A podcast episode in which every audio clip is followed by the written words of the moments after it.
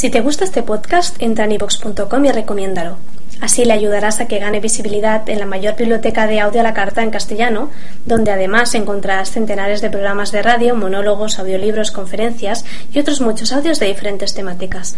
Ah, y recuerda que iVox es con V. El mundo es sonoro. Los sonidos relatan historias cotidianas. Muchas son producidas por las acciones de hombres y mujeres. La vida cotidiana tiene una banda sonora. Si no la escuchamos, es porque ya estamos acostumbrados a oírla. Incluir las perspectivas de géneros implica otros modos de oír. Hay una costumbre en el territorio de sonido anudado a una seguridad, la que implica que todos y todas, al escuchar una cosa, entendamos lo mismo, por eso, y podamos comprender. Así creemos que el diálogo muchas veces se realiza más a partir de la incomprensión que de las certezas. Una pregunta nace generalmente de una inquietud. Por eso, la opción de preguntar es motivada muchas veces por la posibilidad de que las voces silenciadas rompan también el modo de sonar. Por eso nos proponemos además distintos modos de oír que den cuenta de otros modos de ver el mundo. A viva voz produce para multiplicar, para que en los lugares que estamos y en otros lugares, en otros aires, suenen sonidos que a viva voz quieren decir y dar cuenta que es posible y necesario cambiar los modos de relación entre las personas. Para transformar el mundo en un lugar más inclusivo, justo, equitativo y diverso.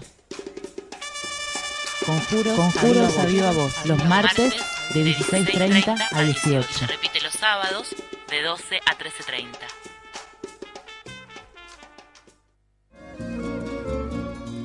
...28 de septiembre... Fecha propuesta en 1990 por las feministas latinoamericanas y caribeñas... ...como jornada de reivindicación anual por el derecho de las mujeres a decidir interrumpir un embarazo no deseado... ...en condiciones de seguridad y legalidad... Educación sexual para decidir anticonceptivos para no abortar, aborto legal, seguro y gratuito. Para no morir, legal, para no morir y gratuito. Para no morir, para no morir.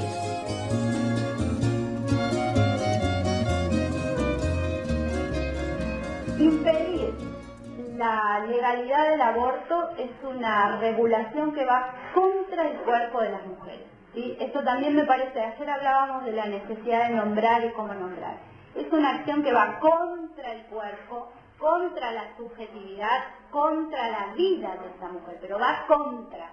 ¿sí? Es, una acción de poderío este, que implica eso, ir contra, le, quiero poner la fuerza que tiene la palabra contra, ¿no? no es sobre el cuerpo de las mujeres, no es una regulación sobre el cuerpo de las mujeres. Me parece que hay que avanzar en nombrar con más fuerza la violencia que tiene el acto de impedir o de ilegalizar, no de impedir porque no se llega, este, no se cumple con esa penalización.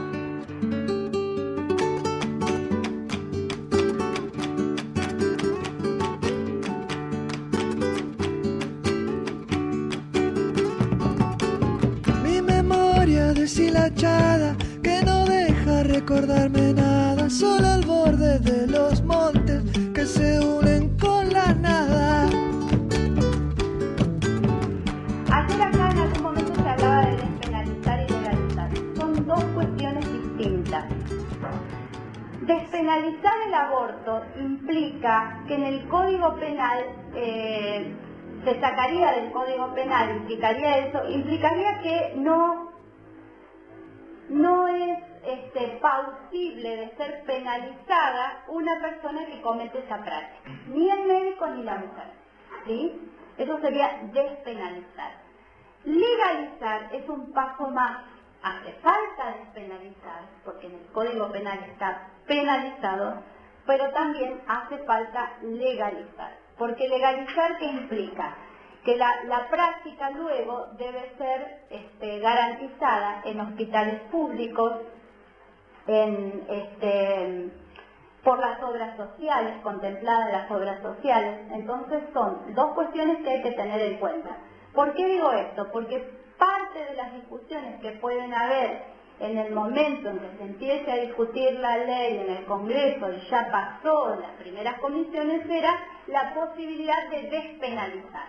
Eso sería un paso intermedio en la pelea que nos estamos planteando. Ya no suelo retener nada en la mente de mi cuerpo, pero solo sé una cosa, que me duermo en tus besos.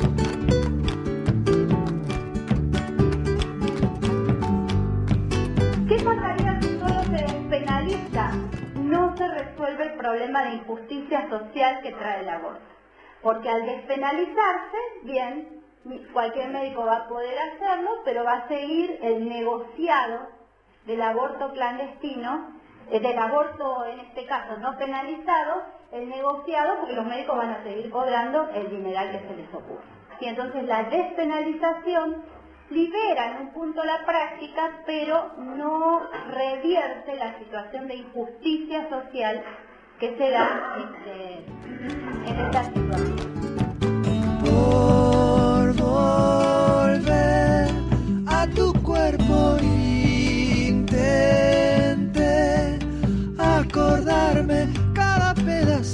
Tuyo que se fuga de mi cielo.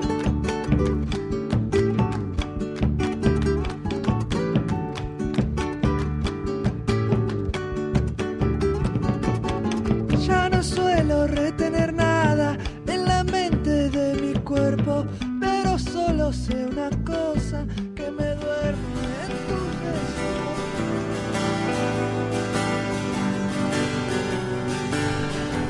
Sé que muchas lo hacen. Una amiga lo hizo. Mi prima lo hizo. Mi novia lo hizo. No queríamos que se arriesgue.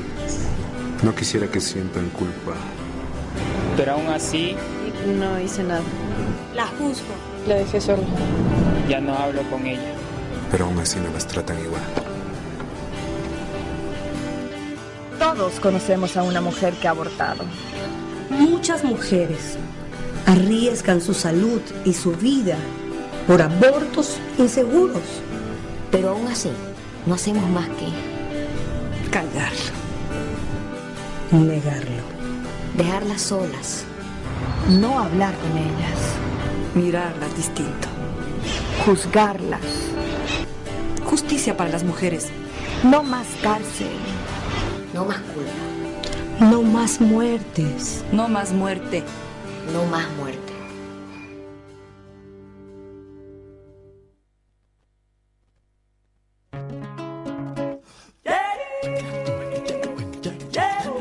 Hola. Hola, buenas tardes. Buenas tardes en martes. Si nos estás escuchando en vivo por FMA, la radio comunitaria 89.1. Si estás lejos, eh, nos podés escuchar por www.fmalas.org.ar. Te podés comunicar con nosotras a través del 4493-150 o por mensajito de texto al 154802315. Y si tampoco nos podés escuchar el sábado, que sale la repetición a las 12 hasta la 1 y media, podés buscar en internet nuestro blog, eh, que es www.conjurosenalas.blogspot.com.ar. Bueno, y hoy estamos en el piso, Fernanda y yo, Andrea. Como estamos próximos al 28 de septiembre, el programa de hoy eh, va a tratar sobre la despenalización y legalización del aborto, ¿eh? porque el 28 de septiembre es el día justamente de lucha por la despenalización y legalización del aborto en América Latina y el Caribe. Esta es una fecha este, especial y emblemática para el movimiento de mujeres de la región y fue instaurada en 1990 en el quinto encuentro feminista latinoamericano y del Caribe que se realizó en la ciudad de San Bernardo, en Argentina. Esta fecha no es ni casual ni caprichosa, sino que coincide, o se propuso, digamos, porque es la fecha en que eh, sucedió la declaración de libertad de vientres para las hijas e hijos de las esclavas en Brasil, sancionada allá por el 1888. en, eh, y entonces desde ahí es que el 28 es el día de lucha y el día en el que las feministas y los movimientos de mujeres este, toman generalmente la calle como lugar de reivindicaciones y de, hacer, de, hacerse, de hacernos oír. Eh, el aborto es en este momento una de las deudas que tienen las democracias latinoamericanas y caribeñas, ¿no? porque después vamos a ir viendo durante el programa eh, cómo está el estado de situación en, la región, en, nuestro país, pero también en, América Latina en general. Eh, este año, en 2012, todavía el proyecto presentado por la, por la campaña no ha tenido tratamiento. El año pasado, a pesar de que hubo varios intentos. Casi. Este, sin embargo, eh, otra vez perdió estado parlamentario, fue presentado en marzo de este año nuevamente por la campaña con una acción importante callejera también. Pero a pesar de ello, las feministas seguimos exigiendo educación sexual para decidir, anticonceptivos para no abortar y aborto legal para no morir. Eh, durante este, el transcurso del programa vamos a estar primero tratando el tema del aborto no punible, porque a partir del fallo de la Corte Suprema, que también vamos a explicar rápidamente, este, tenemos instancias de aborto legal en el país, pero también queda una cantidad impresionante de casos, situaciones, mujeres, vidas en la clandestinidad. Si pensamos en América Latina, alrededor de 4 millones de mujeres son las que deciden abortar por año. Y que las legislaciones en la región, algunas regulan la práctica en, esta, digamos, en este vaivén que contábamos recién, desde la autorización limitada hasta la completa prohibición.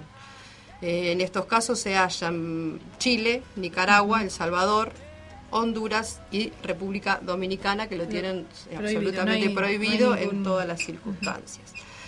Y en aquellos países en que sí se autoriza la práctica por razones terapéuticas, ¿no? como, o de violencia sexual, como, como es el caso de, Argentina, igualmente hay este, esta práctica está completamente obstaculizada por cuestiones religiosas, judiciales, políticas, ideológicas. El patriarcado, digamos, que atraviesa todas las instancias y las instituciones, todavía sigue poniendo obstáculos a pesar de las incipientes cuestiones reglamentarias que también vamos a estar viendo en el recorrido del programa, cómo, cómo, vamos, cómo vamos avanzando, aunque sea de a poquito, a pasito a pasito.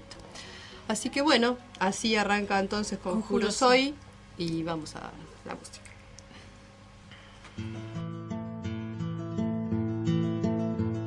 Por algo estoy aquí cantando no tengo cama en que caerme muerta, pero tengo un amor en cada puerta que me sostiene y que me viene atando. Usted verá, vea. Yo realmente no tengo pedigrí de intelectual, no pertenezco a la aristocracia artística y mi apellido de Sardinal ha sido dura la batalla. Hay quienes no soportan mi seguridad, no aguantan mi amor propio, mi luz natural, prefieren flores de neón. Canciones de gas, prefieren flores de neón. Canciones de gas. Lo que pasa es que yo tengo azúcar por el cuerpo, marimbas que me zumban en el corazón alas de mariposa y palpitación de fuego. Y se me han roto las teclas que son de fino coyoli, se me han roto las teclas que son de fino coyoli, se me han roto las teclas que son de fino coyol.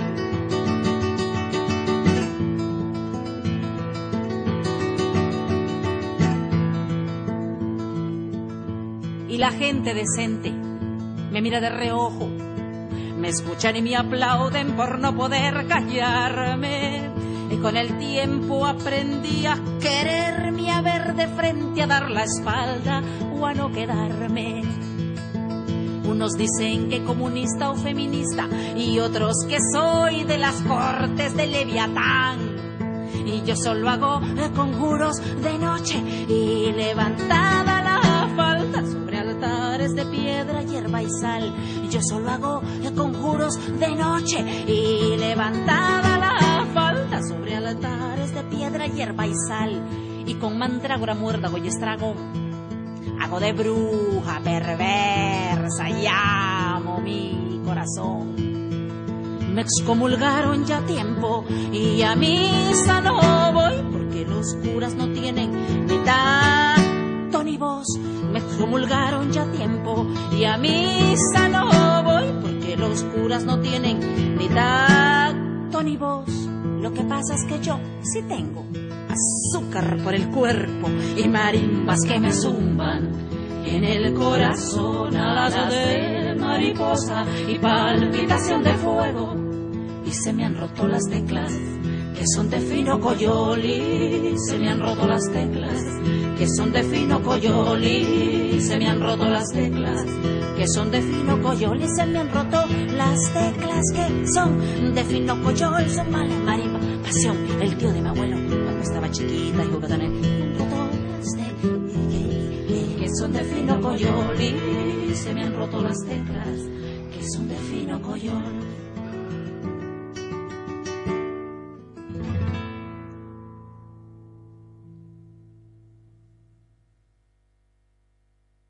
Conjuros. A viva voz.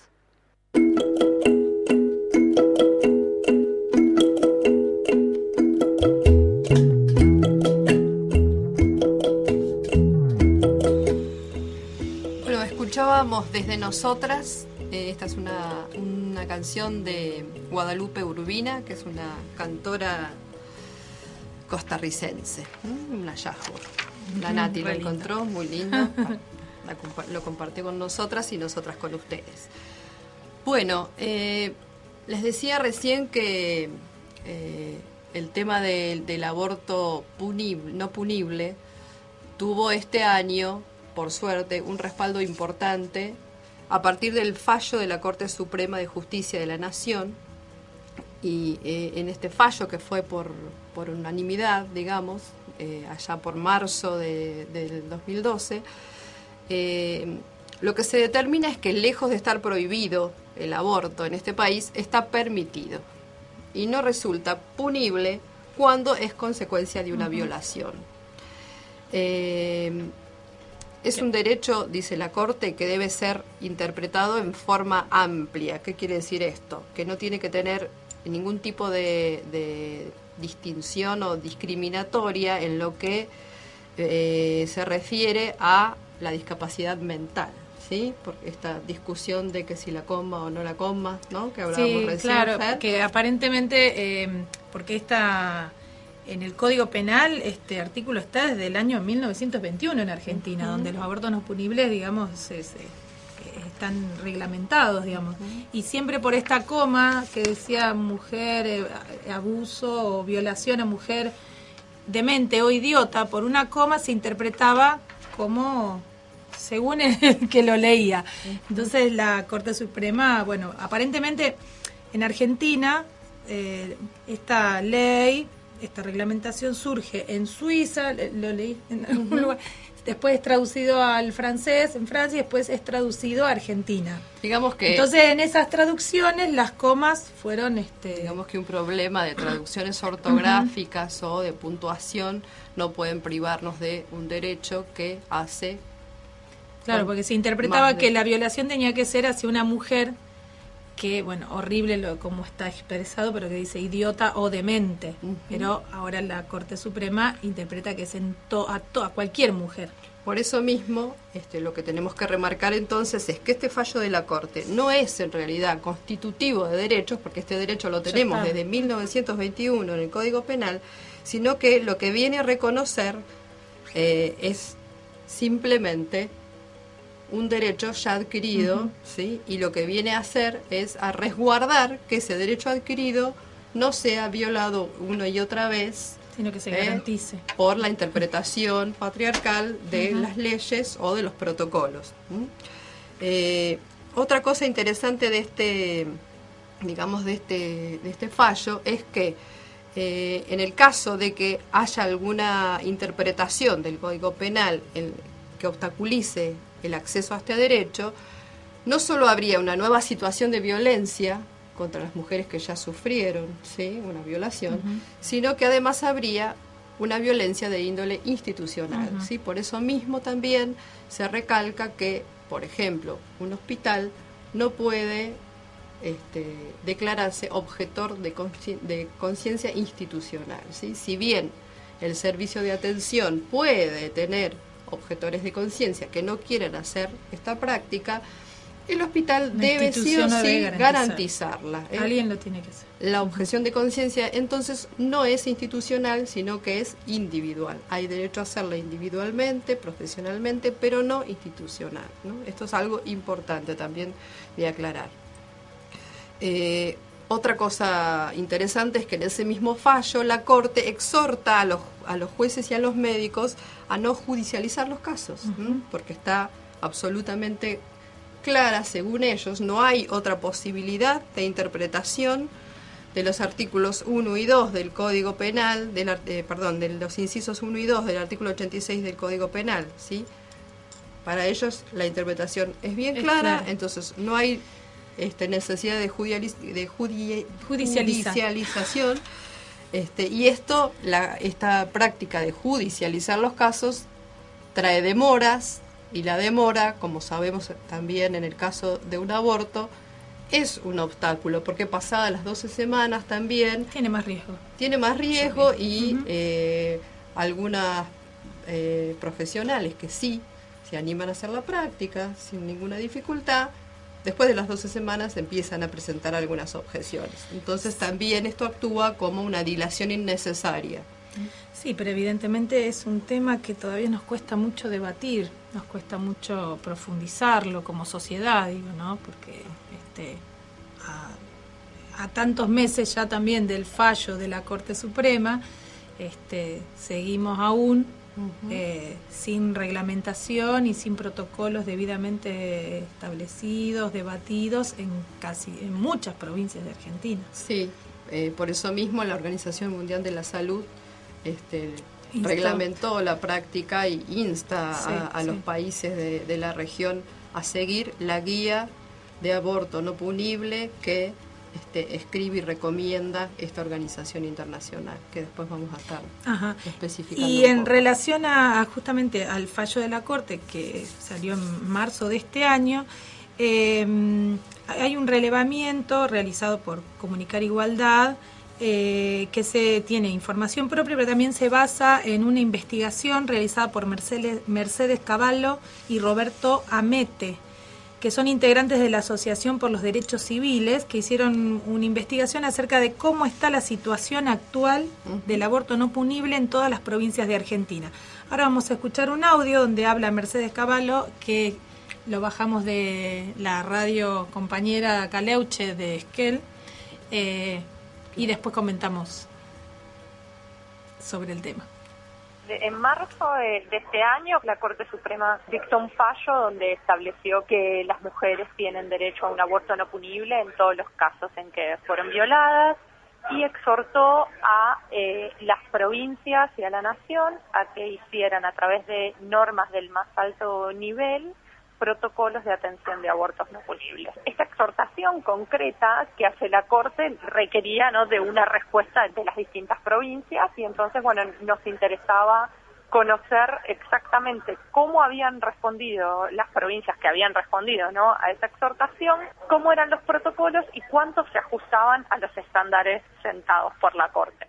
Lo que advertimos nosotros es que las provincias que receptan protocolos que más se ajustan a lo que a los estándares establecidos por la Corte es Santa Fe, Chubut, que lo hace desde antes de la Corte eh, a través de ley de 2010, Chaco y Santa Cruz. En el caso particular de Santa Fe, Chaco y Santa Cruz adhieren a la Guía Técnica de Atención Integral de Aborto No Punible del Ministerio de Salud de la Nación, que si bien no salió con resolución ministerial, es un documento, una guía que está eh, colgada en la página del Ministerio de Salud de la Nación. Chubut, por su parte, tiene, como decía, su propia ley, pero que respeta a todos los estándares que, también aparecen en la guía. Luego hay algunas provincias que tienen sus propios protocolos, que, no adhieren a la, a la guía de nación y son protocolos que algunas respetan más y otros menos, digo, no, hay grises el fallo de la Corte. Hay varias provincias a las que a las que les falta protocolo. De, de las 24 provincias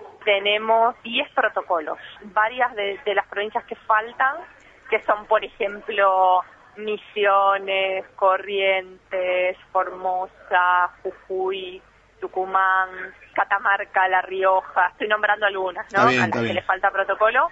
Algunas, lo- las autoridades se pronunciaron de todas formas a favor del fallo de la Corte. Ujú. Fue el caso de, de Tierra del Fuego, en el caso de Misiones, en el caso de Tucumán, pero todavía no, no sacaron ningún documento normativo, ¿no? con, con peso normativo que implemente eh, un protocolo de atención sanitaria. Lo que hace falta aquí es discutir desde el punto de vista ¿no? de, de la, posición de la Asociación por los Derechos Civiles, es, es discutir el proyecto de ley de legalización del aborto temprano que, que propone la campaña por el derecho al aborto legal, seguro y gratuito, porque conforme el aborto siga siendo un delito a pesar de que tenga causales de excepción, como el caso de, como es el caso de violación y el caso de de peligro para la salud o la vida de la mujer, vamos a seguir presenciando barreras, problemas de inaccesibilidad al servicio, objeciones, eh, interpretaciones arbitrarias de la ley, que es lo que pasa eh, en muchos lugares, ¿no? Entonces, o sea, empezar a, a- a abordar el debate del aborto de una forma eh, comprensiva y, y- y- y que entienda también que estamos ante un problema de salud público serio. Nosotros en Argentina eh, tenemos alrededor de 500.000 eh, abortos clandestinos al año. Eso equivale a más de un aborto cada dos nacimientos. Se mueren alrededor de 100 mujeres al año según eh, estadísticas del Ministerio de Salud de la Nación, alrededor de 80.000 hospitalizaciones al año debido a abortos inseguros. Las mujeres que más las afecta la criminalización del aborto son mujeres jóvenes y mujeres de, de, eh, sectores socioeconómicos pobres. Tenemos pendiente un debate de la modificación de- del Código Penal y la legalización del aborto, que sería así a nivel nacional y cambiaría mucho las circunstancias de accesibilidad. Es una necesidad avanzar, no podemos seguir permitiendo que las mujeres se mueran por causas evitables. Digo, el aborto es una causa evitable, ¿no? Eh, no podemos seguir permitiendo que las niñas, las jóvenes, no accedan a servicios de salud que les corresponden porque realmente, o sea, las mujeres abortan, es una realidad y hay que, hay que abordarla. Eh, es verdad que uno ve lamentablemente que, que el- en el Congreso eh, las fuerzas políticas se, se niegan a darle lugar a este debate y una vez más muestra la discriminación eh, contra las mujeres que existe en, en la sociedad, ¿no? Conjuros avivamos para todos y todas. Bueno, ahí escuchábamos a eh, Mercedes Cavallo en esta radio amiga Caleuche, que tenemos que decir que a partir de la semana pasada, creemos que ya salió, eh, nuestro programa sale los jueves de 5 a 6 y media. Programa enlatado, por supuesto. Este, pero bueno, agradecemos y estamos re contentas de que también repique por Esquel las voces de conjuros.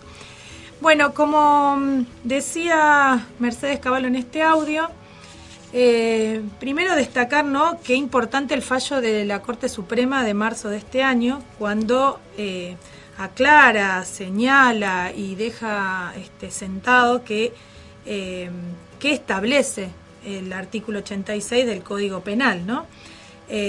Además de, de especificar que toda mujer víctima de violación debe poder acceder al aborto y recomendar la creación de protocolos de atención, el fallo estableció, primero, que no se requiera autorización judicial ni denuncia policial previa y que el único requisito para el aborto sea una declaración jurada que tiene que firmar la mujer que denuncia la violación frente al médico. Nada más que eso. No tiene que ir a la policía. Eh, otro punto importante es que se garantice la información y la confidencialidad a la usuaria.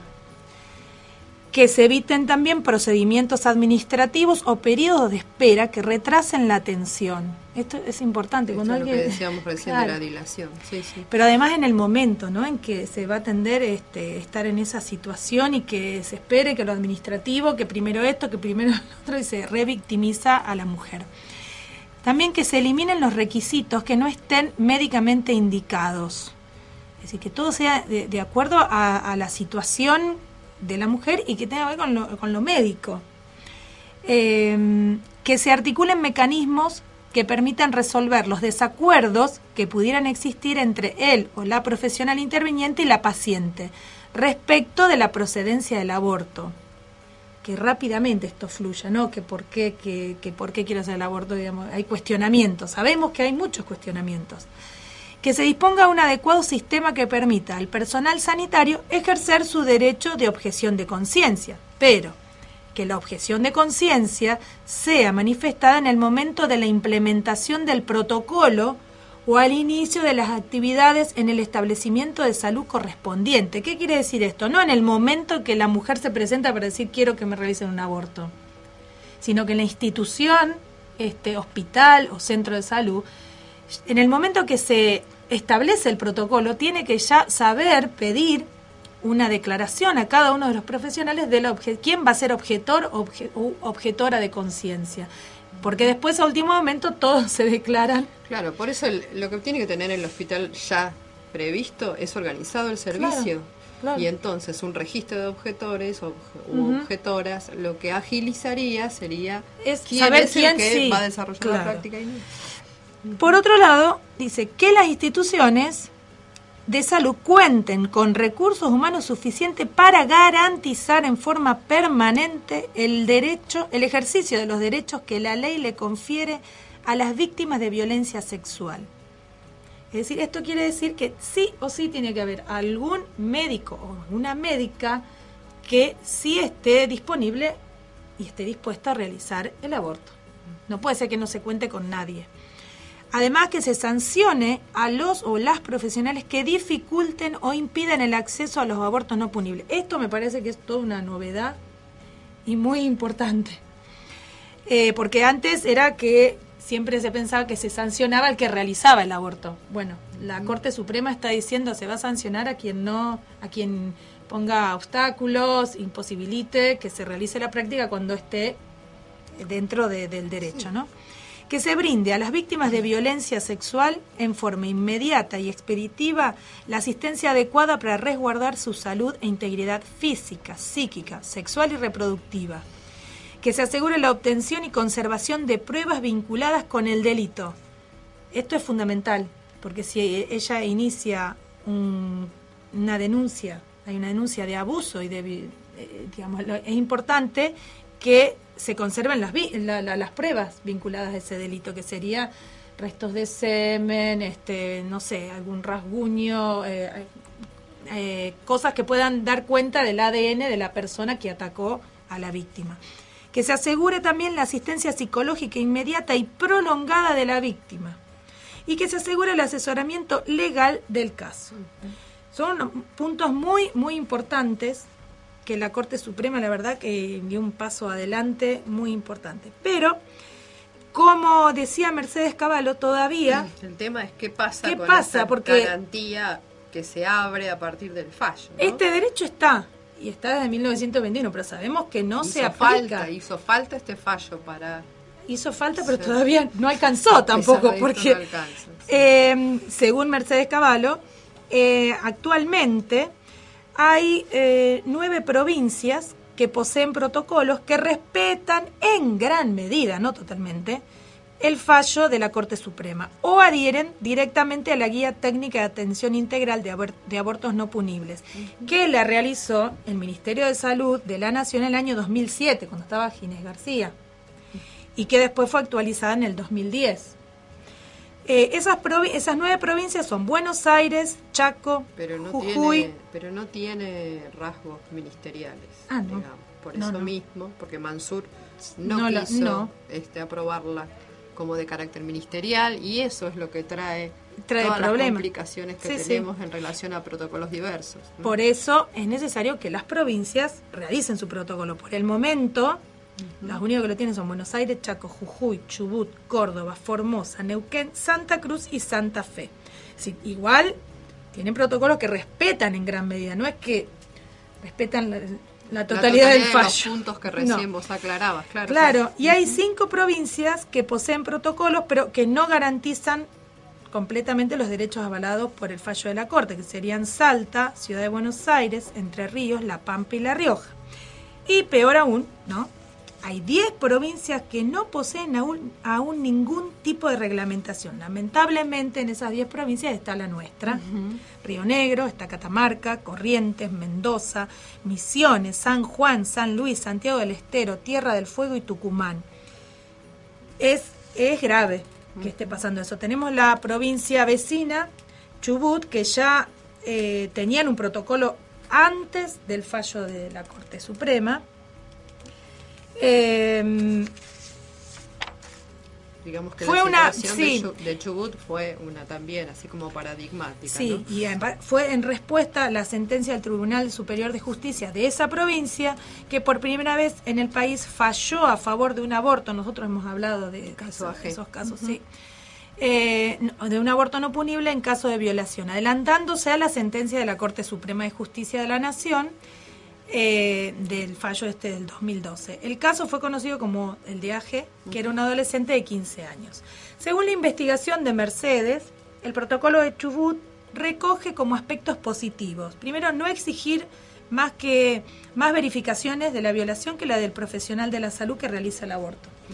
Eh, por otro lado, no se pide otro requisito a la mujer que solicita el aborto más que la declaración jurada. Se explicita que la práctica está permitida para las mujeres mayores de 14 años y se establece que la objeción de conciencia debe ser siempre individual, que la institución de salud debe garantizar el acceso al aborto. Por eso yo decía recién que este fallo de esta ley, digo, de Chubut, es paradigmática, porque en realidad el fallo lo que hace es casi tomar la Sí. ley de Chubut para hacer Sí. su sentencia. Sí, sí. Eh, por otro lado, también hay algunas omisiones en, el protocolo de Chubut eh, que todavía hay que tienen que reglamentar o establecerlo más claramente, que no se dice cómo se resolvería un eventual desacuerdo entre la mujer y él o la profesional de salud interviniente en relación a la procedencia del aborto y no se menciona la forma de conservación de la evidencia forense en caso de que la mujer quisiera denunciar posteriormente al aborto el abuso sexual del que fue víctima. Son cosas muy importantes. Mm, Lo sabemos, ha habido situaciones acá, en nuestra ciudad, en ciudades cercanas, donde si no se conservan este, las pruebas debidamente, después tenemos un problema de injusticia. Y las personas este, que han violentado a otras quedan libres y no tienen este no digamos no no no son Sí, no sancionadas. y, eso genera más angustia en las víctimas ¿no? Eh, esa es la, la provincia vecina. Hay una en la investigación de Mercedes Caballo está muy detallada provincia por provincia no lo vamos a decir en este momento pero sí vamos a decir de Río Negro nuestra provincia que fue aprobado en agosto en primera vuelta un proyecto que regula los abortos no punibles. De acuerdo a la cobertura periodística, no estaría en principio en completa sintonía con el fallo de la Corte Suprema, al poner un plazo de 12 semanas para la realización del aborto, porque la, el fallo de la Corte Suprema no pone, no establece límite, ¿no? No establece límite. No establece límite, eso también es, es innovador. Lo que establece son causales y no límites. Claro. Exacto. No, y además eh, no se menciona la creación de un registro, esto pasa en nuestra provincia, no se menciona la creación de un registro de personas objetoras e eh, imponer, Para imponer. sí, para imponer la intervención de un equipo interdisciplinario en el diagnóstico, entre otros aspectos, digamos. Eso es un problema para la provincia, porque no se establece que haya un listado, entonces uno no puede, no conoce de antemano eh, quiénes son objetores y quiénes no. Y además el tema de que intervenga un comité Sí. o un equipo interdisciplinario para resolver la situación también es un- una cuestión que obstaculiza porque no lo Y que no, tiene que ver con. fallo, no, claro. no está en el fallo y No tampoco está en la ley, digamos, en el Código Penal. No hace falta que varias personas se pongan de acuerdo con algo que ya está reglamentado que constituye, sino un delito. Porque continuamos con que por qué la duda siempre ante la palabra de la mujer. ¿Por qué no basta con lo que la mujer dice?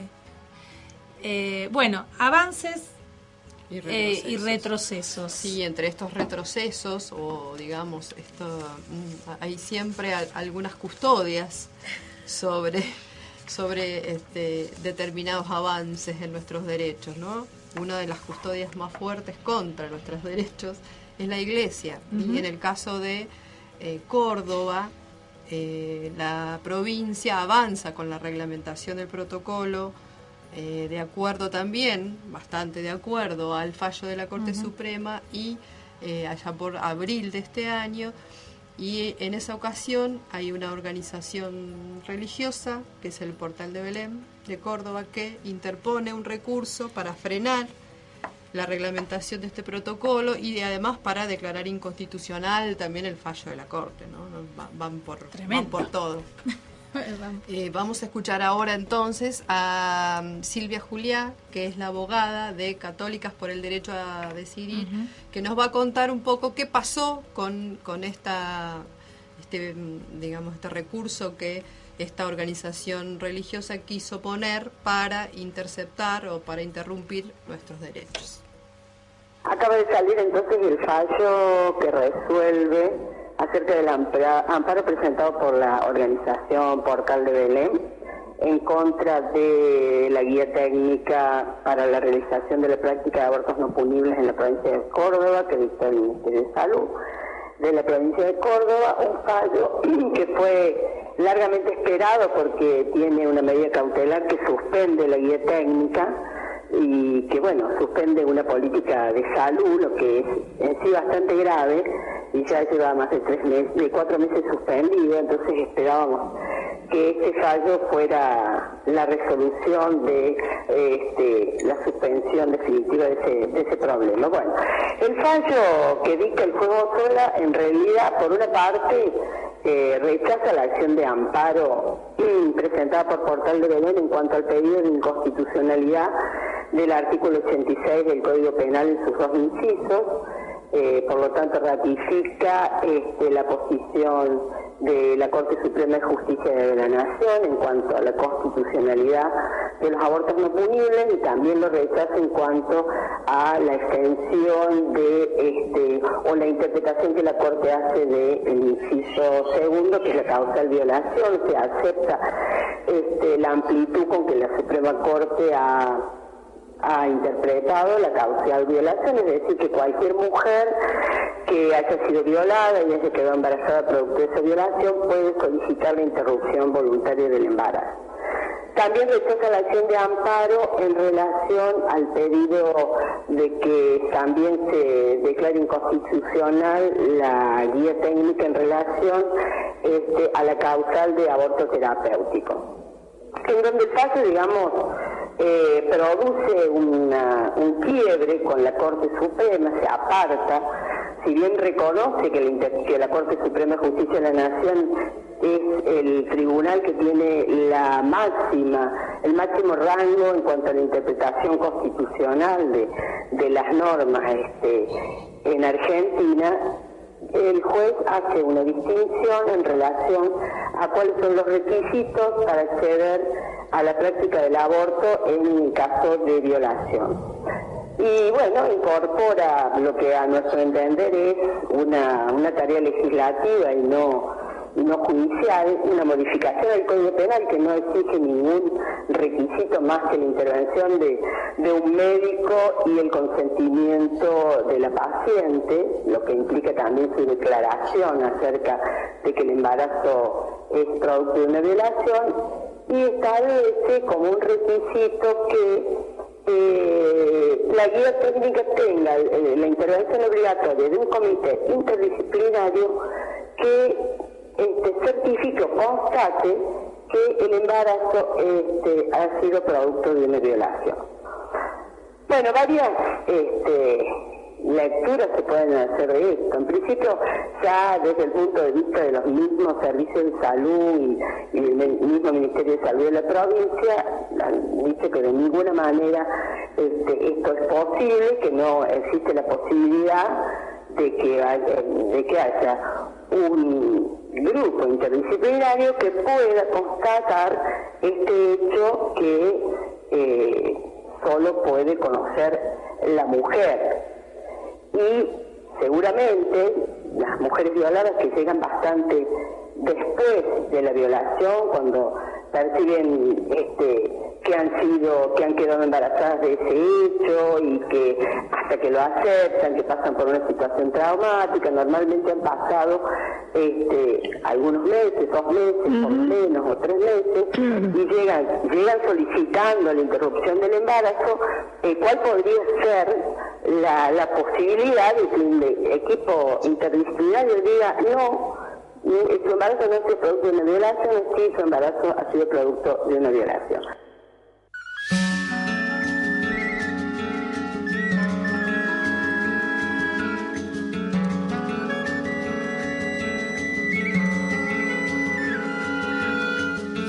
No hay tiempo, no hay hora, no hay reloj. No hay antes, ni luego, ni tal. No hay lejos, ni viejo, ni jamás en esta olvidada invalidez. Si todos se ponen a pensar, la vida es más larga cada vez. Te apuesto mi vida una vez más. Aquí no hay durante ni después deja, no me lo repitas más. Nosotros y ellos, vos y yo, que nadie se ponga en mi lugar. Que nadie me mida el corazón. La calle se empieza a incomodar. El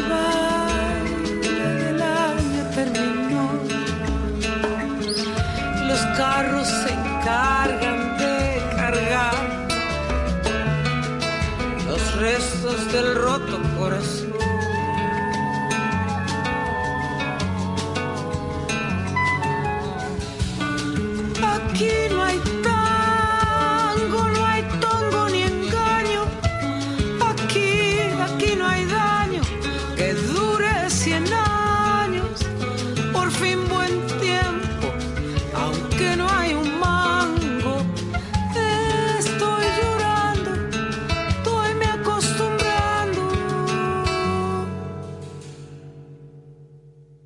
Acá en esta cuadra viven mil.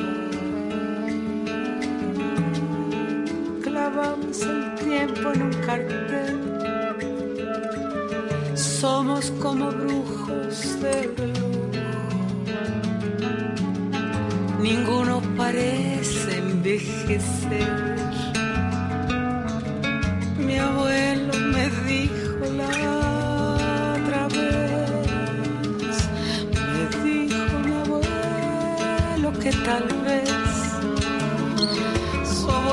Abuelo le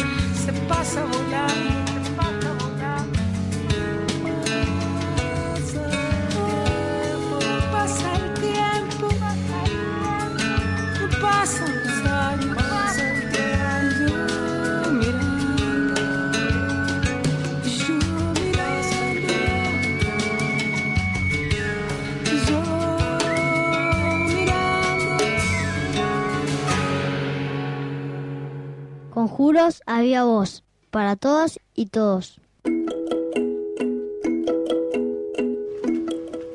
Bueno, y escuchábamos recién a Liliana Herrero con La Casa de Al lado del disco Igual a mi corazón, del 2008. En este disco, o en esta canción más bien, Liliana dice que nadie se ponga en mi lugar. ¿no? Y de esto se trata el programa de hoy, ¿no? Que nadie se ponga en nuestro lugar para decidir sobre nuestro cuerpo, que es nuestro primer territorio. Exactamente, es decir que según la guía técnica de la Organización Mundial de la Salud eh, sobre aborto seguro, eh, esa guía sería aplicable hoy a las mujeres argentinas si la ley se interpreta de la forma en que lo hizo la Corte Suprema de Justicia. Quien afirmó esto, el obstetra Aníbal Faúndes, que es Faúndes es chileno, nació en Chile y se graduó como médico en el 55 y fue coordinador del programa de salud de la mujer el primer año del gobierno de Salvador Allende y tuvo que salir del país por el golpe de Estado de Pinochet. En el 76 fue contratado en la Universidad de Campiñas en Brasil y creó el Centro de Investigación Materno-Infantil y desde el 96 es un experto asesor de diversos organismos internacionales y coautor del libro El drama del aborto en busca de un consenso. Según Aníbal Faúndes, si la ley fuera interpretada de la forma en que lo hizo la Corte Suprema de Justicia, prácticamente todas las mujeres tendrían derecho al acceso a un aborto seguro en la Argentina. Porque si se usa la definición de salud de la Organización Mundial de la Salud, que contempla el aspecto físico, psicológico y social, la ley argentina cubre todo. Es decir, que la ley de aborto, de aborto no punible cubriría todo tipo de aborto. Peligro para la vida, peligro para la salud. Es decir, si, si alguien dice que no puede hacerse cargo ¿sí? de, de criar, de, de tener, de parir, esto quiere decir que eso representa un riesgo para su salud psíquica. ¿sí? Entonces, está contemplado el peligro de la vida, el peligro de la salud y el embarazo producto de una violación. Eh, muy interesante lo que dice Faundes, es para debate, pero acordamos con él. Eh, ahora vamos a escuchar eh, la primer parte de una entrevista que le hizo nuestro compañero Pablo en La Minga a um, Milesi. Este, sí, para ver un poco cuál es la sobre situación, la situación en, en Río nuestra Negro. provincia. ¿sí?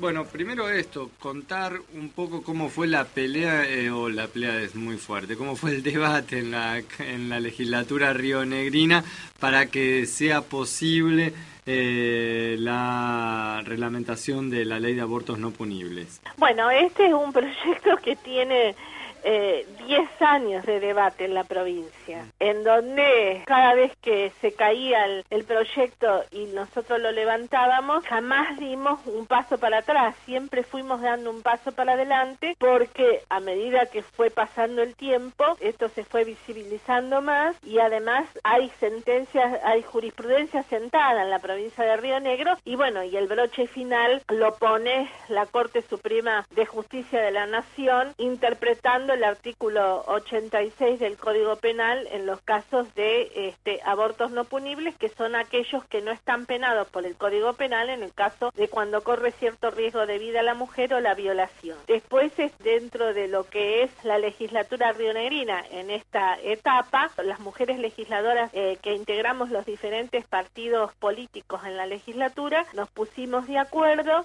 hicimos un solo proyecto consensuado porque había dos, de mi autoría y el de María Inés García, que es el, el que tiene casi 10 años de, de, trabajar en esta temática, más el de una legisladora que es Beatriz Contreras, que es legisladora por el Frente Grande, y ahí este, resolvimos todas las mujeres ser este, autoras de este proyecto consensuado que es eh, poner nada más y nada menos que este, la interpretación de la Suprema Corte eh, de Justicia de la Nación. Y el, el, debate fue rico en la legislatura, no solo en las comisiones, sino en el, en el recinto, y fue eh, votado por amplia mayoría. Solo dos mujeres del Frente para la Victoria no lo votaron por cuestiones, supongo que religiosas, eh, así que, bueno, salió un amplio consenso en la primera vuelta y ahora en la segunda vuelta ya se va a transformar en ley cuando sea la próxima sesión que está llamada para el 21 de septiembre. Como bien decía la legisladora, hace 10 años que se viene trabajando en este proyecto y que lo viene impulsando desde de su bancada. ¿Cómo lo tomó que habiendo cambiado de color político el gobierno de Río Negro, este proyecto finalmente sea ley y que mientras eh, estuvo gobernando el radicalismo del que usted formaba parte no pudiera salir, no haya podido tener quórum para que sea votado? Sí, en realidad, viste que esto más que de los partidos políticos es una cuestión que atraviesa la sociedad. Por supuesto. Entonces, en realidad nosotros lo podríamos haber sacado en el final de nuestra gestión porque estaban dadas las condiciones con gran acompañamiento del Ejecutivo, pero, y esto yo lo dije en el recinto y lo dije cuando lo trabajamos con las otras legisladoras mujeres, que no queríamos sacar un proyecto de esta naturaleza y de estas características en medio de un proceso electoral. Pero lo que viene a sumarse a, ahora es la interpretación de la Corte Suprema de Justicia de la Nación del artículo 86, que realmente es magistral el fallo. ¿Y por qué digo que es magistral? Porque fue una decisión política de la Corte, porque la Corte podría haber mirado para el costado, porque este lo interpretó en, abstracto porque eh, el aborto en la chiquita violada de Chubuya se había producido. Claro.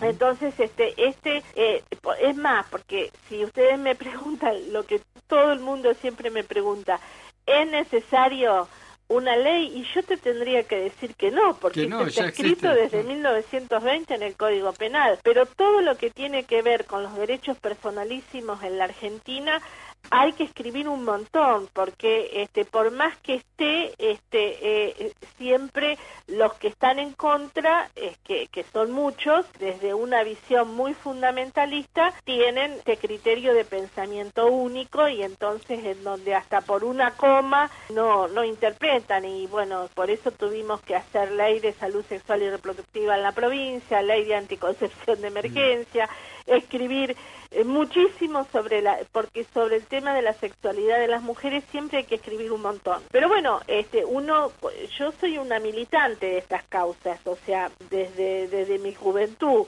porque eh, nosotros éramos perseguidos en la época del proceso porque yo tuve la mala suerte por mi generación de formarme como médica en la Universidad del Proceso y a nosotros nos perseguían nada más que por hablar de estos temas, o sea, que cuando nosotros logramos, o sea, yo quiero hacer reconocimientos a la cátedra de penal y de derechos humanos de la Facultad de, este, de Derecho de tanto de la UBA como de la Universidad del Comahue y la Cátedra de Bioética de la Facultad de Medicina del Comahue, porque debatimos muchísimos estos proyectos con los alumnos. Esto antes era impensado. Entonces creo que este eh, se eh, vino de la mano de el cambio de gobierno, pero por una cuestión, digamos, que se cae por su propio peso, por el fallo de, de, la Corte, pero bueno, en buena hora que esto se pudo hacer y no importa cuál sea el gobierno, sino que tiene que ver con la madurez, porque hay veces que uno tiene un pensamiento y no lo puede sacar. Conjuros, a viva voz. Bueno, escuchábamos recién el audio de Marta Milesi, que es legisladora en la legislatura de la provincia de Río Negro. Eh, ella contaba ahí eh, que en agosto se aprobó en primera vuelta este, este proyecto. Sin embargo, en el diario de hoy, este, salió en el diario Río Negro, salió una noticia de que se posterga el debate definitivo. El 21 no. No. Mm.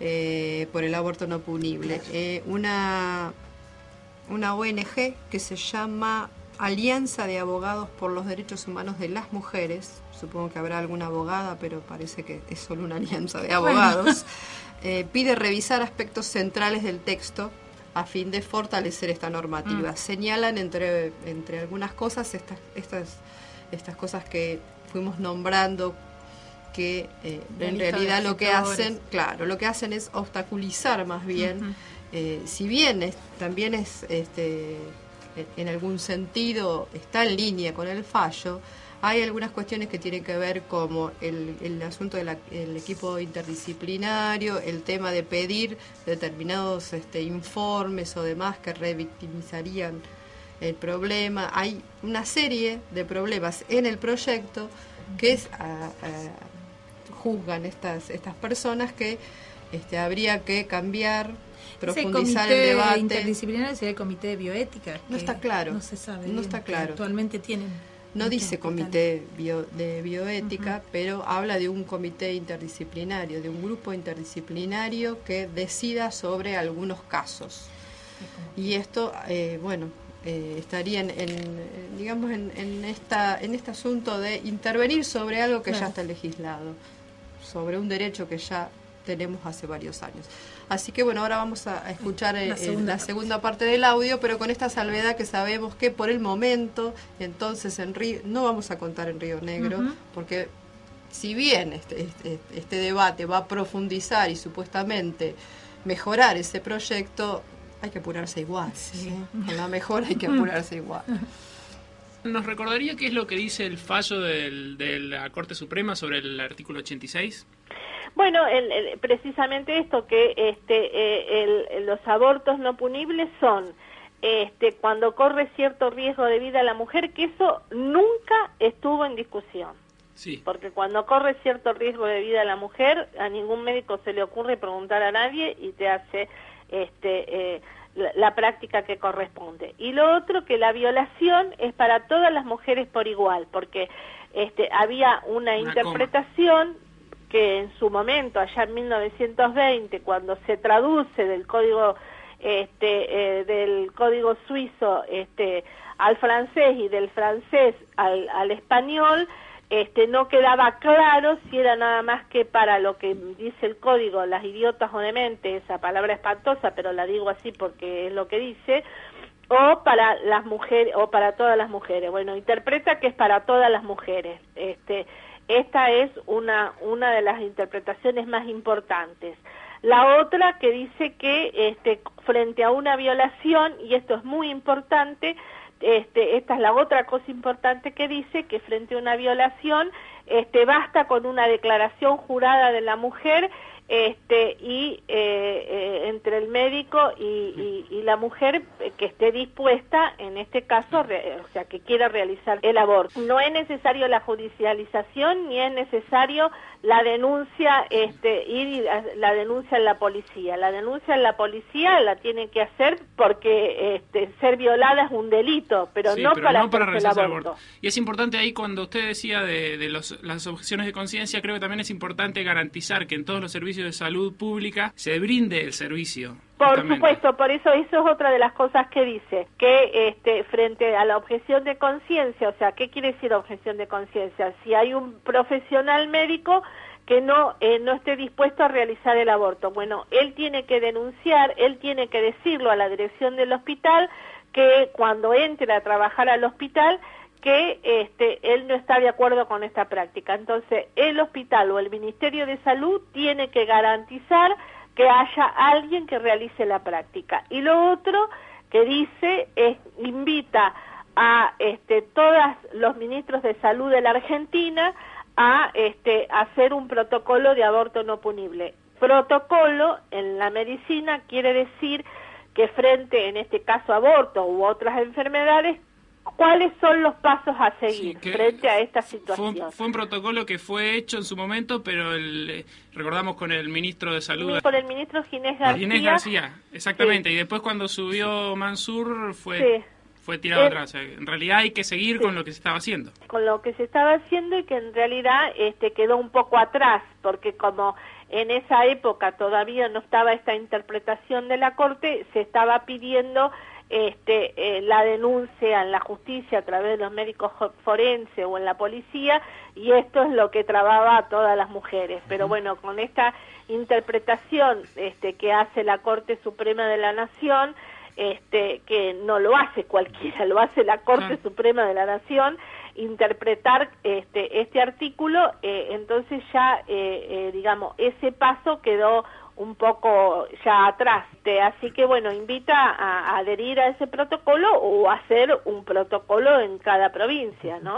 Legisladora, ahora se viene la segunda vuelta y desde algunas organizaciones sociales, incluso desde la CTA Río Negro, se están solicitando que en esta segunda vuelta se agreguen algunas modificaciones. Dos, básicamente, una tiene que ver con la fecha tope de las 12 semanas, que lo que se argumenta desde las organizaciones es que algunas mujeres conocen su embarazo luego de estas 12 semanas, entonces lo que se pide es que no se ponga fecha tope. Y otro es el de si se puede llegar a hacer pública la lista de objetores de conciencia en la provincia. Todavía no tenemos más, inclusive eh, no tenemos eh, información de esto, pero si vos me preguntás, yo como autora Sí. no estoy, este, no, no tengo ningún inconveniente. O sea, yo te explico por qué pusimos las 12 semanas. A pedido de, en su momento, eh, de muchísimo, o sea, para poderlo sacar, digamos, porque este, Por las presiones. eh, las 12 semanas es este el donde seguramente no se corre riesgo este para nada y se hace una práctica común. Cuando vos superás las 12 semanas hay que hacer otras prácticas. Este, yo, eh, Marta Milesi, legisladora, que vengo luchando por todo esto, no, no tengo ningún inconveniente si hay consenso en esto de sacarlo. Nosotros en su momento pusimos las 12 semanas porque si te digo que nos llevó 10 años sacar el proyecto, tuvimos que hacer algunas concesiones para avanzar. Este, en realidad nosotros no lo teníamos puesto a lo de las 12 semanas, lo de las 12 semanas lo pusimos para, digamos, para que estén todas las voces reflejadas, pero si hay consenso en sacarlas, yo no tengo ningún inconveniente. Las prácticas son más complicadas, o sea, a medida que va avanzando un embarazo, este, la práctica es más complicada, o sea, esto es así en la medicina, no lo invento. Sí, nosotros todavía no hemos tenido vista de las de los pedidos que hay de, de reformulación. Inclusive sé que también el, el Frente para la Victoria tiene, lo venimos, eh, tiene algunas otras eh, modificaciones a hacer, pero bueno, no, no todavía como no ha habido reunión de comisiones, no sabemos cuáles son. Lo que se Sí. está discutiendo en Capital Federal, lo de 12 semanas, bueno, digamos, no habría inconveniente. Lo más probable es que después en la reglamentación este, eh, eh, de los protocolos esto ya sea una cuestión, porque esto es una cuestión más técnica, este, Sí, eh, sí. Y, y por ahí está bien que no se fije la ley. No, yo y- no tendría inconveniente. y lo es que más, no- lo comparto. Yo te digo, o sea, a veces eh, uno hace concesiones para que pueda salir y a medida que va pasando el tiempo las puede ir modificando. Y con respecto a que se publique la lista de objetores, Sí, que incluso lo que- propone la legisladora Silvia Orne del Frente para la Victoria. Me parece que, eh, que está muy bien que se haga pública la lista de objetores, porque a veces la objeción, algunos están los hospitales y no están las clínicas. O sea, si uno es objetores, si uno es objetor, tiene que ser objetor en todas partes. O sea, si yo Exactamente, pienso, recordamos que, ¿me el- entendés? que el- el- hay un gran negocio alrededor de todo esto también. Es que en realidad este, hay hay corporaciones muy fuertes, por eso nunca se pudo tra- tra- eh, o sea, nosotros peleamos sobre con las corporaciones. Por un lado, este la corporación este eh, institucional eh, católica Argen- la Iglesia Católica Argentina como institución. Y la otra el negocio de los abortos, porque digamos, si la primer causa de muerte en la Argentina sigue siendo el aborto inseguro y el aborto está penado en la Argentina desde 1920, antes, alguien hace los abortos. Entonces, entonces eh, también este, estamos peleando contra eh, un negocio que es lo mismo que pasó con muerte digna y, y el negocio de las terapias intensivas. Cuando hablo de esto no hablo de los médicos, sino de los de los empresarios de las terapias.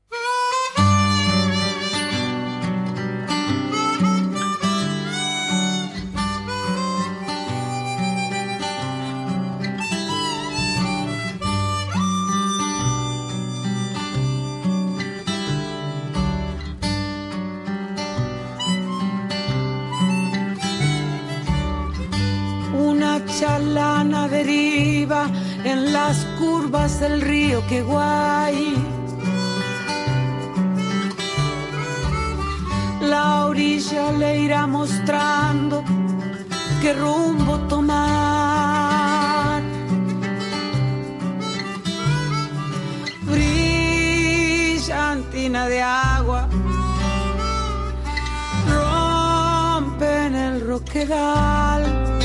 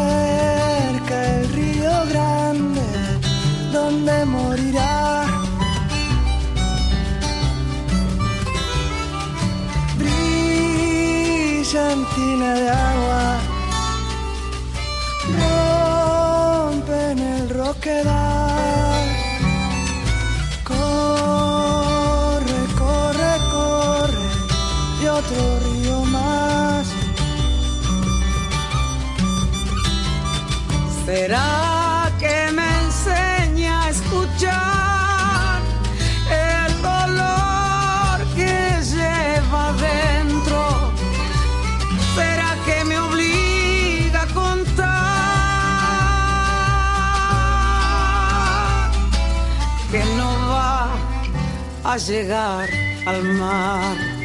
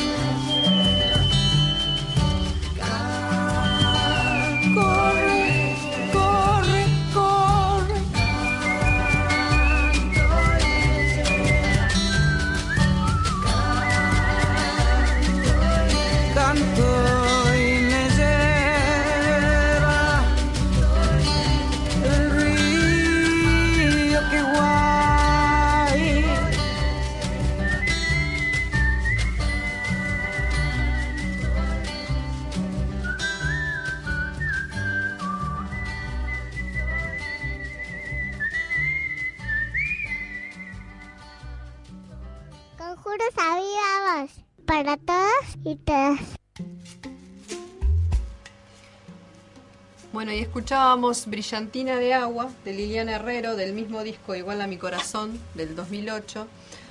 Eh, y lo que vamos a compartir después de, este pequeño piso es una, una experiencia o un testimonio de una mexicana acerca de cómo también el aborto puede ser vivido como una experiencia sin pena, sin angustia, ¿no? como una decisión. Eh, el aborto se convierte en un problema en, en, digamos, en jurisdicciones donde eh, no hay prácticas o buenas prácticas amigables de acompañamiento a decisiones sobre la salud o sobre el cuerpo de las mujeres. Es, es un problema tanto de salud, porque las mujeres se mueren, es un problema social, porque las mujeres que se mueren son las mujeres pobres, y es un problema de derechos humanos porque de alguna manera este, estaría cercenando nuestro derecho a la autonomía y a, nuestro, a nuestra decisión sobre el cuerpo. En los lugares donde sí está mm, reglamentado y habilitado Por el ejemplo, aborto, en México, en el Distrito en el- Federal de México, es una, una práctica que, este, que está Y reglamentada y es legal, y entonces este, se vive de otras maneras. Y también se vive de otras maneras cuando, por suerte, hay instituciones que tienen prácticas ami- amigables y acompañan a las mujeres en sus decisiones. Por ejemplo, eh, sabemos que hay un, un servicio de, de control, conserjería y anticoncepción posaborto, que se llama TEA, que funciona en el este, Hospital Regional Castro Rendón de, de Neuquén. En agosto pasado, las compañeras de La Revuelta, que organizan también el, el servicio llamado Socorro Rosa, eh, también de acompañamiento, este, hicieron unas jornadas donde se encontraban eh, compañeras este, actrices que eh, pusieron en un servicio de un centro de salud una obra que se llama Soy pecadora que este, también nos cuenta la, experiencia por la que atraviesan las mujeres cuando deciden realizarse una práctica del aborto. Y en ese mismo lugar este, el servicio este, el TEA, contaba por qué y cómo las profesionales este, deciden acompañar, deciden no juzgar y deciden poner por sobre todo la vida, por sobre todo de las mujeres, el derecho. el derecho y, la, y la vida ante todo, ante esta, estas situaciones que estamos contando. Así que bueno, ahora vamos a compartir entonces el audio de esta experiencia.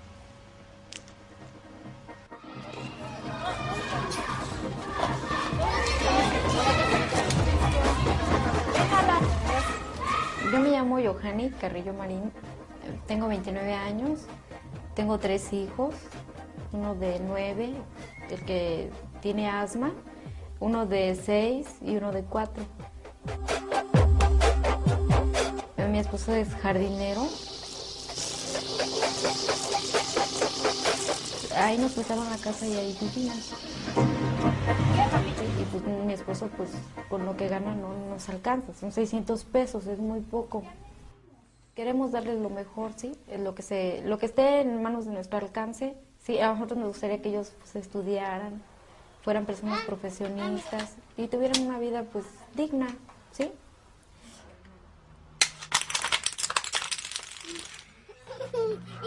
Estábamos utilizando el método del condón, ¿sí? Pero pues en realidad el método no, no fue el que nos falló, ¿sí? Eh, más bien nos ganó la emoción, porque no teníamos condones y fue cuando mi esposo pues quería, y, pues yo también accedí, pues fue que me embaracé. Y en realidad me enteré que estaba embarazada, que casi me desmayo del susto. Lo que pasa es que nosotros pues ya estamos bien con tres niños. ¿De qué me sirve tener cuatro o cinco ahí muriéndose de hambre y, y pues no, no tener dinero o que ella se me enfermó y como nos ha pasado, ¿eh? No tenemos dinero y yo le doy remedios caseros a mi hijo que tiene asma. O sea, eso sí es una crueldad. A mi papá este se le murió una de diarrea y vómito, sí, por no tener el recurso.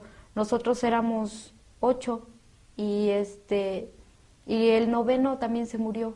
Esa noche yo tenía como 15 años en aquel tiempo y esa noche estaba llora y llora y, y él y amaneció muerta, sí, amaneció muerta y yo le decía a mi papá que la llevara, pero decía que no tenía dinero, que al otro día que fuera a cobrar le iba a llevar, sí. Y cuando llegó la niña ya estaba muerta. Claro que no. Me senté intencionalmente en el suelo. Recuerda que todos mis movimientos están fríamente calculados. Bueno, miedo sí, sí tenía plantearlo, sí, porque hay cada doctor que pues, de seguro me hubieran mandado hasta por allá, ¿no? Pues, ¿Cómo que quieres abortar? Pero pues en realidad esta doctora pues me, me brindó confianza, desde que la vi la sentí así como que podían, podíamos confiar mi esposo y yo. Al principio lo, lo primero que me dijo es que es ilegal, o sea, no me engañó, me dijo lo que es, ¿sí? Y también me dijo los, las consecuencias que iba a tener, el, el arriesgarme yo el abortar.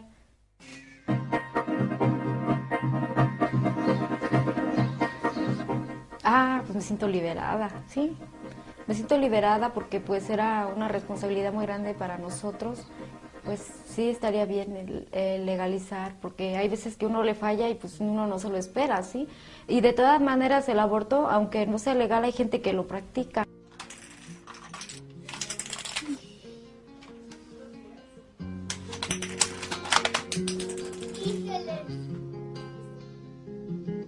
En Argentina se calcula que entre 500.000 y 600.000 mujeres recurren cada año al aborto clandestino. Esta cifra demuestra que la penalización del aborto no impide su práctica, sino solo pone en riesgo la vida de las mujeres. Queremos que se apruebe una ley que despenalice y legalice el aborto en Argentina. Por la vida de las mujeres, sumate a la campaña nacional por el derecho al aborto legal, seguro y gratuito. www.abortolegal.com.ar Educación sexual para decidir, anticonceptivos para no abortar, aborto legal para no morir. Conjuros, a viva voz.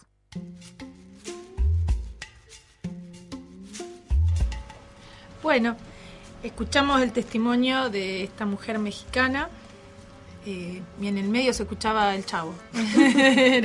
Evidentemente estaban, estaban viendo el programa por televisión y, y, digamos, lo, lo que impacta es eh, el alivio del que ella habla, ¿no? El alivio de haber tomado una decisión este, saludable para el futuro de la familia, de ella como madre, de sus hijos, de sus hijas y de cómo en otro momento perdió una hermana porque su familia no tenía dinero para hacerla atender, ¿no? Y de esos niños que mueren por, por la pobreza nadie habla, o por lo menos la iglesia, por ejemplo, que es tanto se pone al aborto, Tanto no. pro vida. tanto pro vida, los que ya nacieron y crecen en la pobreza no preocupan tanto.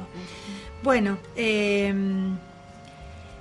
muy interesante esto. Lo que vamos a escuchar, a ah, el audio que escuchamos después cortito tiene que ver con, es parte de un spot de la campaña eh, por la legalización de- del aborto, por la despenalización del aborto. Y después vamos a escuchar un audio mm, larguito, pero interesante también con voces de mujeres colombianas y cánticos donde ellas explican cada una a su manera por qué es importante la despenalización del aborto. Es decir, en toda Latinoamérica fundamentalmente, porque sabemos que en muchos países de, de Europa está despenalizado, ya hay varias experiencias, ¿no? Y donde no han crecido el número de abortos, lo que sí hay menos muertes por eh, aborto inseguro.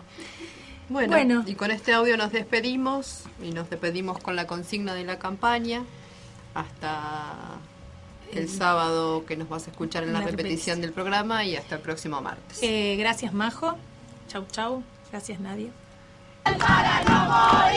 Educación sexual para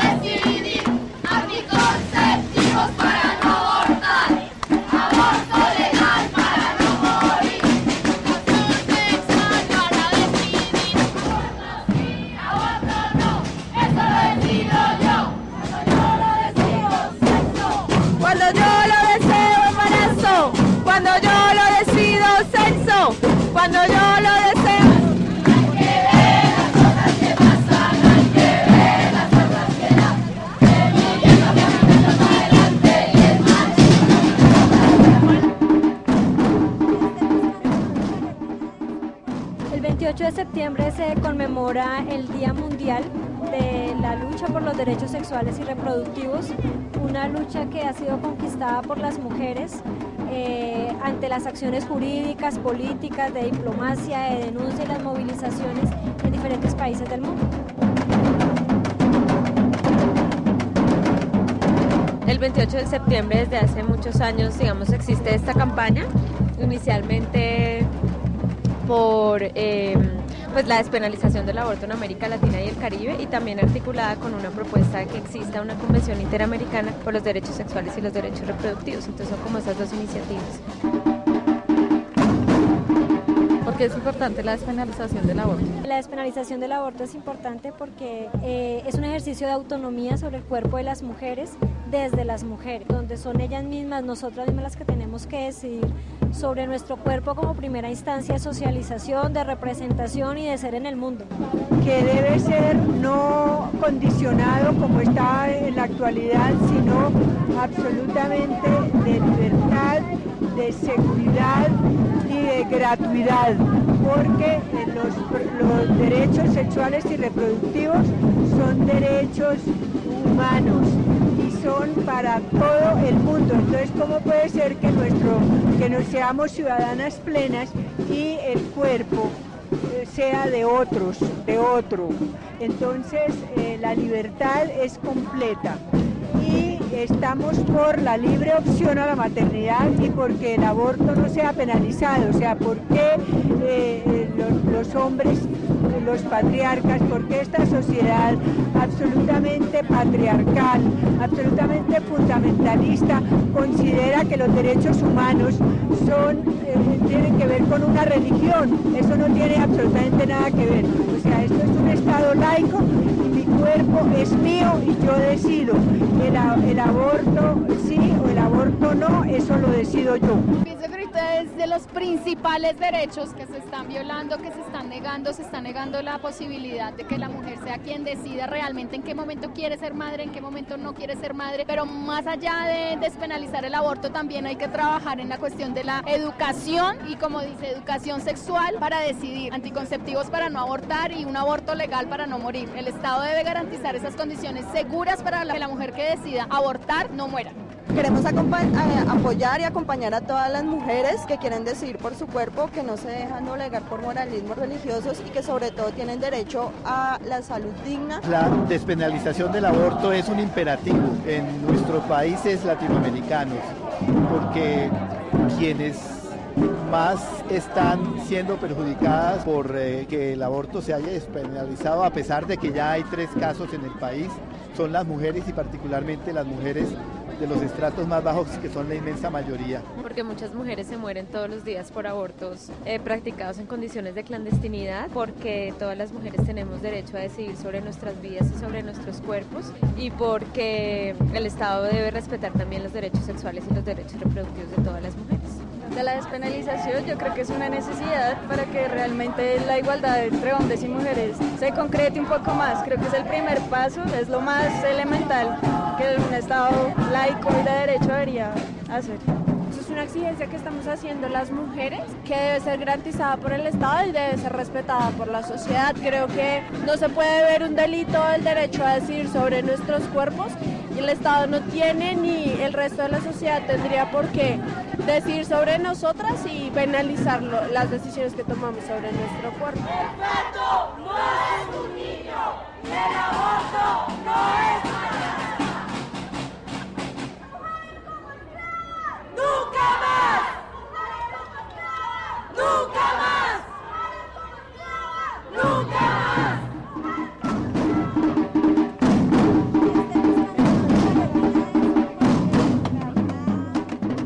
Una sentencia que despenaliza parcialmente el aborto en Colombia en tres eh, pues, causales, pero no se está respetando, por el contrario, todos los días se le pone un montón de barreras de acceso a las mujeres. Eh, los prestadores y las prestadoras de salud no conocen la sentencia, no la aplican. Las mujeres, muchas tampoco, aún desafortunadamente, no conocen sus derechos sexuales y reproductivos y no conocen que tienen derecho a decidir si quieren o no continuar con sus embarazos. Y también, de todas maneras, existen muchas barreras de acceso aún para métodos de planificación, existe aún mucha desinformación y pues de todas maneras es una sociedad muy moralista, incluso de muy, doble moral y es una sociedad en la que todavía la relación madre-mujer es absolutamente estrecha. Entonces, mujeres que deciden no tener hijos o que deciden interrumpir sus embarazos también son, digamos, vilipendiadas por la sociedad. Educación sexual para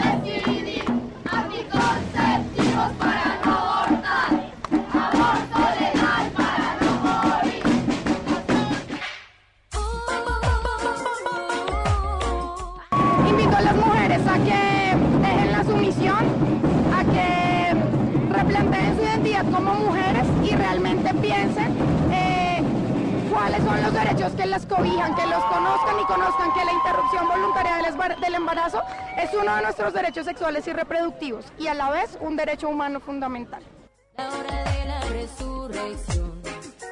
Pienso yo que lo principal es participar en todas las en todas las actividades que sea posible de capacitación. Por eso es muy importante apoyar eh, la cátedra sobre el aborto que actualmente se halla pues cuestionada particularmente por algunas esferas como la de la procuraduría completamente. Y además pues mediante la iniciación muy temprana de una formación de las niñas especialmente, sin excluir a los niños obviamente, pero debe ser algo que que esté mucho más orientado hacia la formación de las mujeres, que va de la mano pues con todas las acciones de empoderamiento de las mujeres. Por consiguiente, me dispongo yo a decirte, si no empezó la guerra, pues... pues a que decidan, decidan sobre sus cuerpos y sean pues como conscientes de eso, de que somos nosotras las que decidimos, ni el Estado, ni la iglesia, ni el marido, ni el partido, sino somos nosotras las que decidimos. Tenemos soluciones para que no vaya a pasar, quedarnos vegetando sin por nada reaccionar. Invito a todas las mujeres principalmente a que accedan a mayor información, a que busquen información eh, y que busquen también la posibilidad de construir colectivamente propuestas alternativas para generar movimiento. Creo que solamente con el movimiento social y la lucha de las mujeres es que se pueden reivindicar y alcanzar los derechos.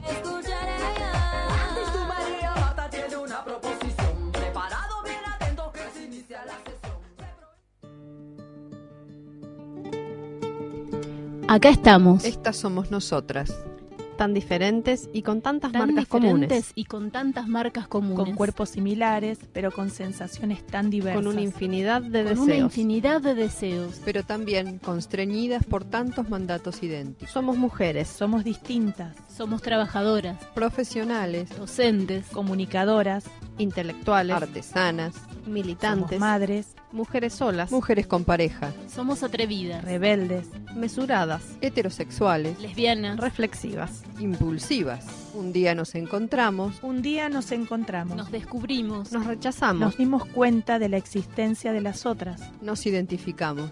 algunas interesadas por el feminismo, Otras por la radio. Otras por las dos cosas. Y así nos inventamos. Y así nos inventamos. y así nos inventamos. Y así nos inventamos.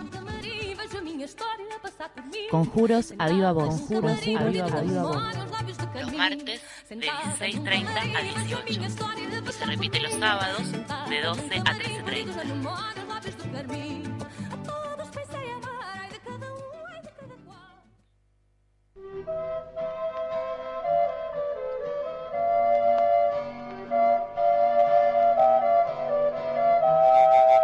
Alas, 25 años con vos y vos y vos. Y vos.